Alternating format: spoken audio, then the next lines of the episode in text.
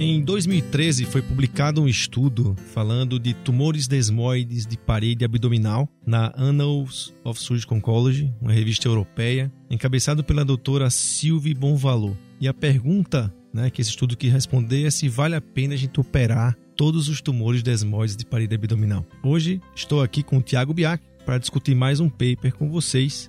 Sejam muito bem-vindos ao Clinical Papers Podcast.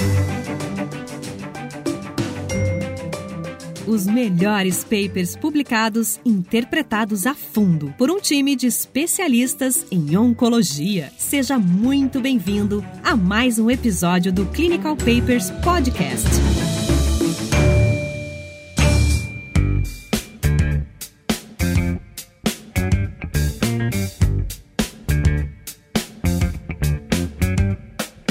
Isso aí, Tiago. Hoje a gente trouxe, né, para fechar esse mês do sarcoma, um tumor que ele não é considerado propriamente um sarcoma, mas é, resolvi trazer esse paper aqui, isso foi sugestão minha, para alertar a comunidade, né, a comunidade de cirurgiões, principalmente sobre essa doença, né, os tumores desmoides, ou também chamados de fibromatose, ou fibromatose é, musculoaponeurótica, fibromatose profunda, enfim essa doença que consiste na formação desse tumor que parece um tecido cicatricial duro, rígido e que tem uma característica muito interessante: ele não dá metástase à distância. Então, apesar de a gente tratar nesse conceito né, de sarcoma, porque ele envolve tumor de partes moles, de certa forma, ele tem esse grande comportamento. Ele é um tumor agressivo do ponto de vista local, mas com pouco poder ou nulo praticamente dar metade à distância, tem muito recidiva. E hoje esse paper aqui, tratado pela doutora Silvia, doutora Silvia já teve no Brasil, né? Eu conheço a doutora Silvia, ela tá sempre com aquela seu blazer azul, né? Aquela francesinha tá sempre com seu blazer azul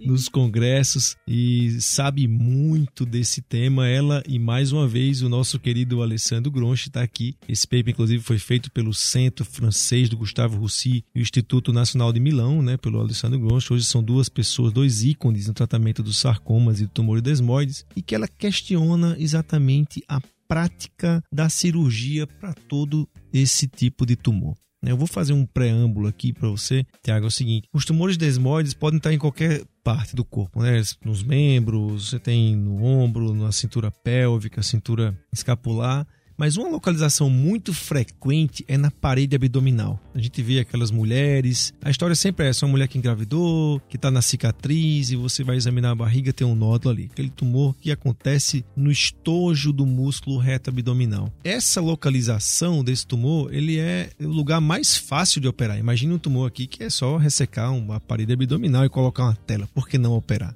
né? Já que a gente sabe também que o melhor controle local é feito pela cirurgia. Mas se a gente juntar os pontos aqui, poxa, eu tenho um tumor que não dá metástase. Eu sei de alguns estudos retrospectivos que esse negócio pode sumir espontaneamente, tem uma regressão espontânea. Eu sei também que essa cirurgia que eu vou tirar a parede abdominal, às vezes eu tenho que colocar uma tela, eu não sei como é que essa tela vai funcionar numa mulher jovem que quer engravidar. E começaram a surgir grupos tentando terapias não operatórias.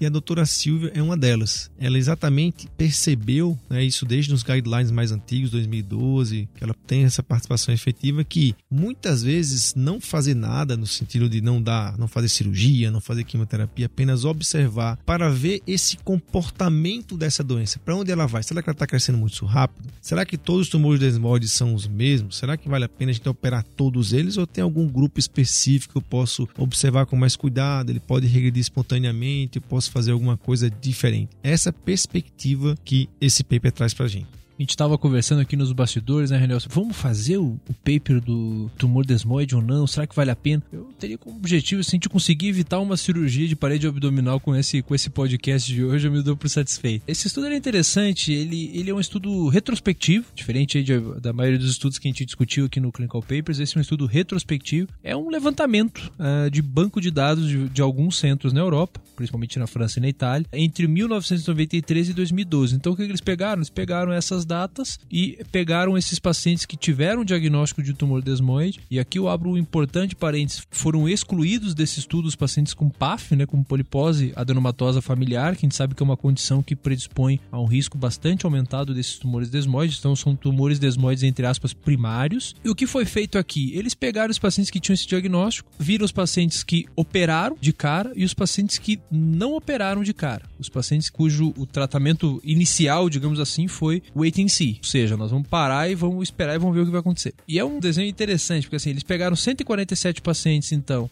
ao todo. Desses pacientes, 106 foram incluídos então no grupo não cirúrgico, pacientes que receberam ou observação ou tratamento clínico medicamentoso, e 41 pacientes que foi optado por cirurgia no primeiro momento, ou seja, 72% não cirúrgico, 28% cirúrgico. É, exatamente isso, né? E desse grupo não cirúrgico, como é que foi o segmento? O que, é que a gente faz nisso? Eu vou fazer um segmento mais intensivo ainda.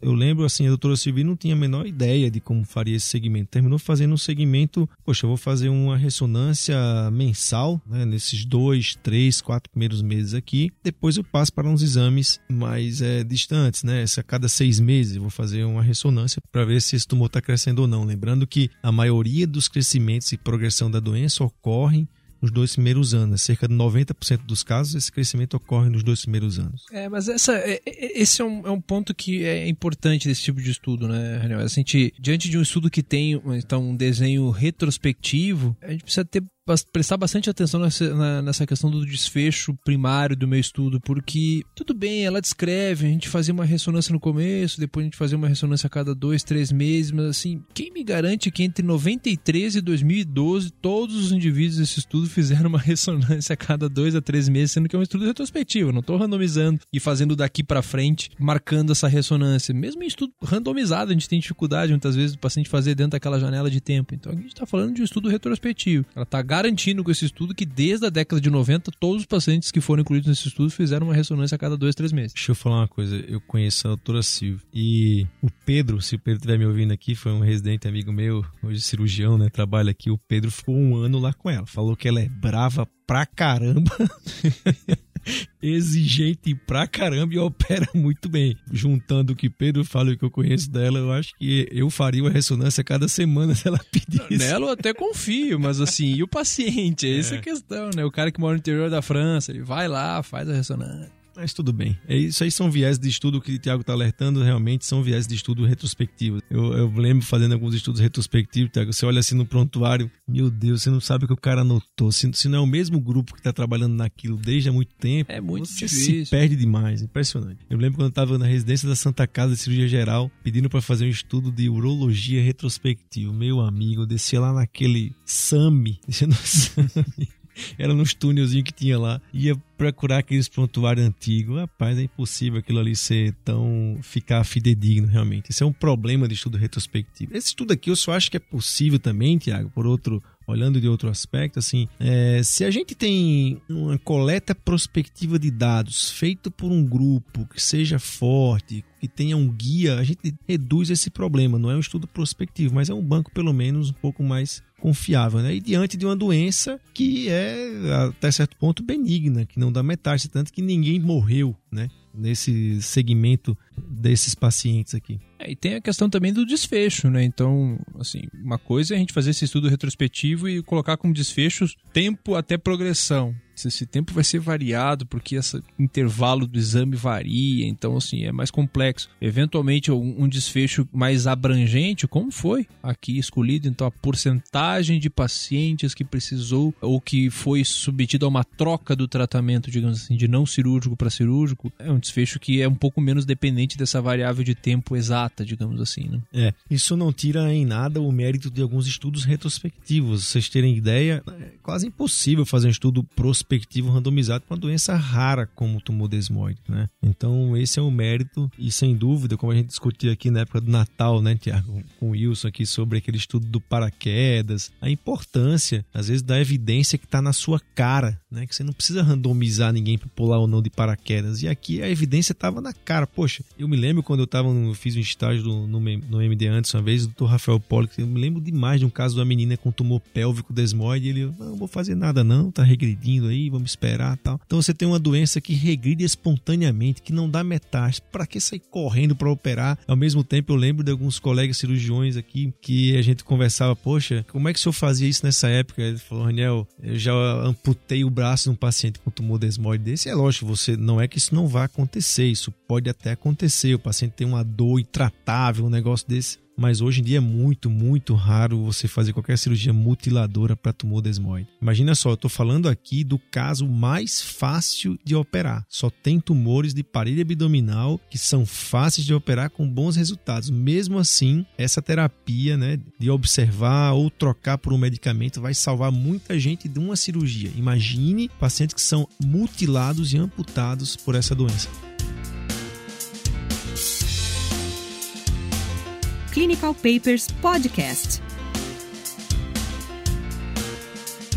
Falando um pouco dessa questão aí de sequelas tardias, acho que vale a pena ir para a sessão de resultados e tentar entender qual era esse perfil de paciente que, era, que entrava nesse estudo. Como eu citei anteriormente, então a gente descartou os pacientes com polipose aderomatosa familiar. Esse estudo incluiu então 143 mulheres e 4 homens. Veja a discrepância em relação à questão gênero. Um tumor que a mediana de idade era de 34 anos. Então a gente está falando de uma mulher de 30 anos que apresenta um tumor na parede abdominal e que muitas vezes vai ter um desejo de gestar no futuro. Então, como você falou, assim, é, essa cirurgia muitas vezes ela vai precisar colocar uma tela e tudo mais. A gente não sabe muito bem que, qual que é a repercussão disso a longo prazo na vida dessa, dessa paciente, que muitas vezes é uma mulher jovem. É interessante que eles viram, então, aí uma história familiar em 30% dos casos dos pacientes franceses e aí chama a atenção que, além dessa questão da idade, 30 e poucos anos, a idade mediana, 25% dos pacientes, então, tinham uma história de gestação nos últimos 18 meses. Mostrando que realmente esse é um cenário muito comum, né? Eu lembro, assim, eu vi muito menos tumor desmoide que você, René, mas os casos que eu lembro de cabeça agora eram quase sempre pós-parto, cicatriz cesariana lá embaixo, aparecia aquela nodulação. O fator hormonal, né? A gente sabe que Sem tem fator dúvida. hormonal aí. É tanto que um dos tratamentos hoje, né, que se preconiza é exatamente o tamoxifeno, né, que é um bloqueio hormonal, de certa maneira. Então, desses 147 pacientes incluídos, a gente tinha 41 pacientes que foram para a cirurgia, 4 pacientes que foram receber tratamento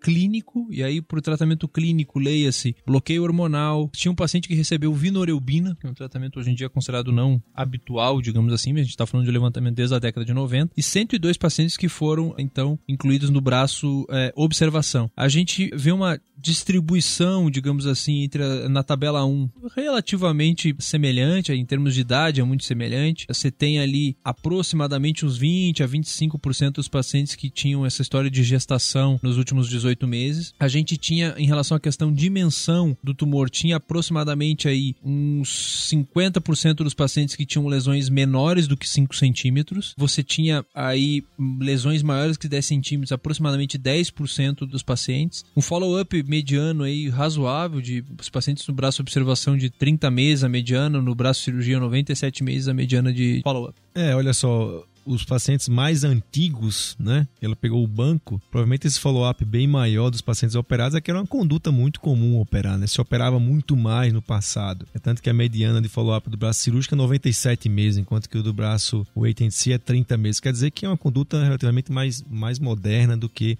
o que se fazia anteriormente. E aí, o que, que ela queria o ela queria, a gente já tá íntimo da sua amiga aqui, já se viu, né? Qual era o desfecho primário aí dessa análise dela? O que ela queria ver era a proporção de pacientes onde a gente teve uma mudança na conduta. Ou seja, que essencialmente que eu coloquei para tratamento para observação e que eu tive que começar tratamento medicamentoso ou operar. E o que, que você acha, Anel? Muita gente?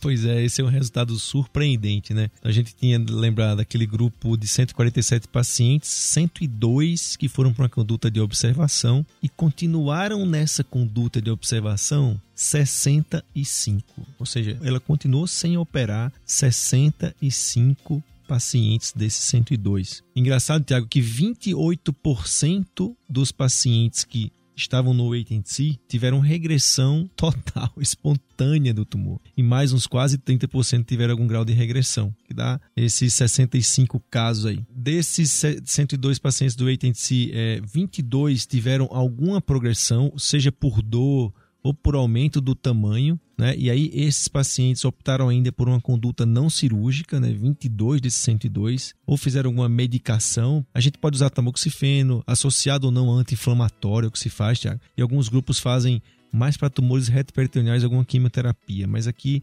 basicamente tamoxifeno. E desses 62, 15 pacientes foram para cirurgia. Lembrar que desses casos, desses 15 casos operados, todos eles tiveram margem é, macroscópica negativa e desses casos, apenas 18% tiveram uma margem R1 que não comprometeu. A gente sabe hoje, essa questão de margem R1 é muito controversa para recidiva de tumor desmoide, não comprometeu né, sobrevida global livre de doença. Uma variável interessante aí que foi avaliada nesse estudo também é o tamanho dessas lesões. Ela foi atrás de verificar se o aumento da lesão aumentava o risco de eu ter uma troca do meu tratamento não cirúrgico para o tratamento cirúrgico. E o que ela viu, na verdade, é um, um hazard ratio de 8,2 quando essas lesões eram maiores do que 7 centímetros. Ou seja, lesões é, de tumor desmoide na parede abdominal, quando maior do que 7 centímetros, existia um risco aí 8 vezes maior desse paciente ser submetido à cirurgia ao longo do segmento dele. O que, é que acontece na prática? Chega uma paciente para você com um tumor filé, né? Como diz o cirurgião,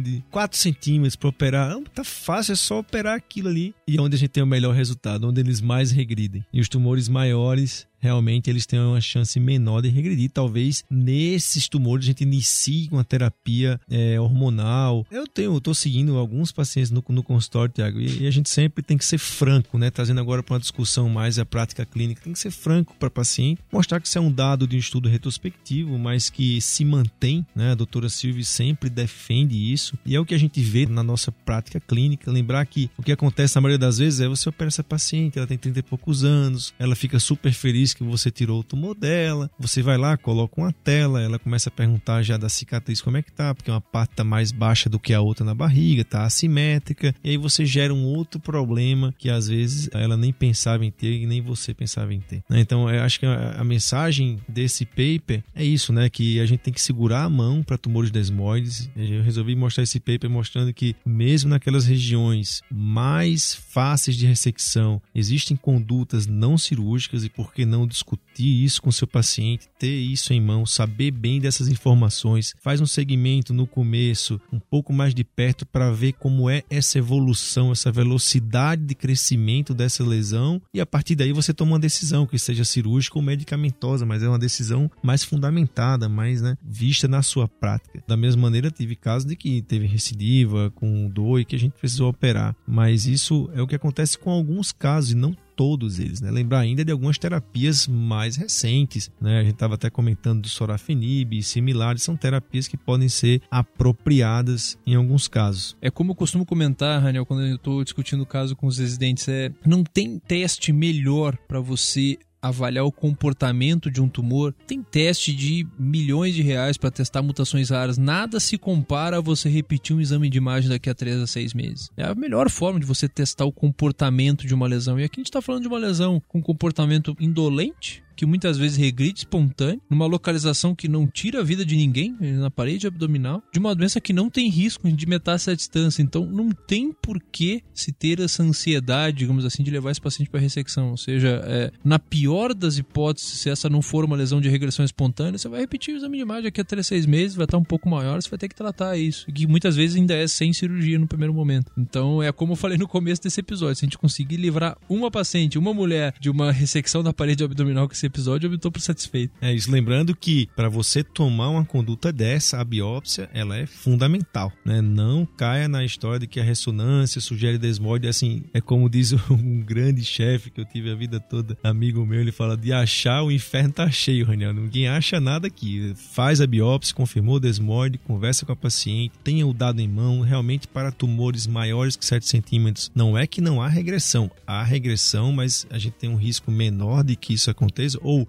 um risco maior de que a gente tenha que mudar a estratégia, seja para operar, seja para fazer uma terapia medicamentosa que é que eu faço na vida prática? A paciente é jovem, tem expectativa de ter filho, a gente sabe que ela é magrinha, sabe que o defeito abdominal vai ficar visível, a gente tenta mais uma vez uma terapia medicamentosa. Ah, eu não tenho nada um desses critérios, ok, talvez eu parta para cirurgia, a gente garante já o sucesso do tratamento dessa doença. Lembrar que a FAP circula essa doença, sempre que aparece um tumor desmoide, algum paciente do seu consultório, investigue para polipose colônica, né, peça uma colonoscopia e garante de que aquilo não tem a ver, até porque nesse estudo esses pacientes foram excluídos e foram tratados de maneira independente. Geralmente se faz cirurgia nesses casos.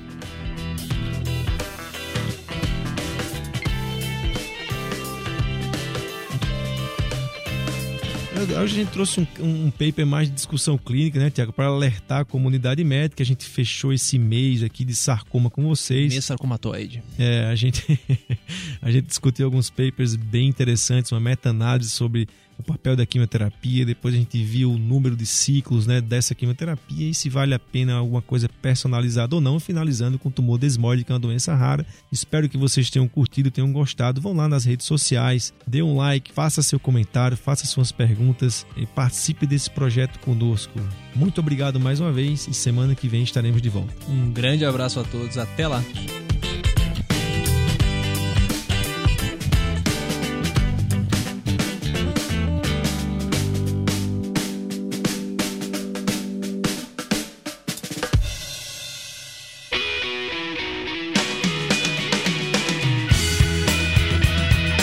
Você ouviu Clinical Papers Podcast. A medicina que você faz hoje pode não ser a de amanhã. Mantenha-se atualizado com o Clinical Papers Podcast.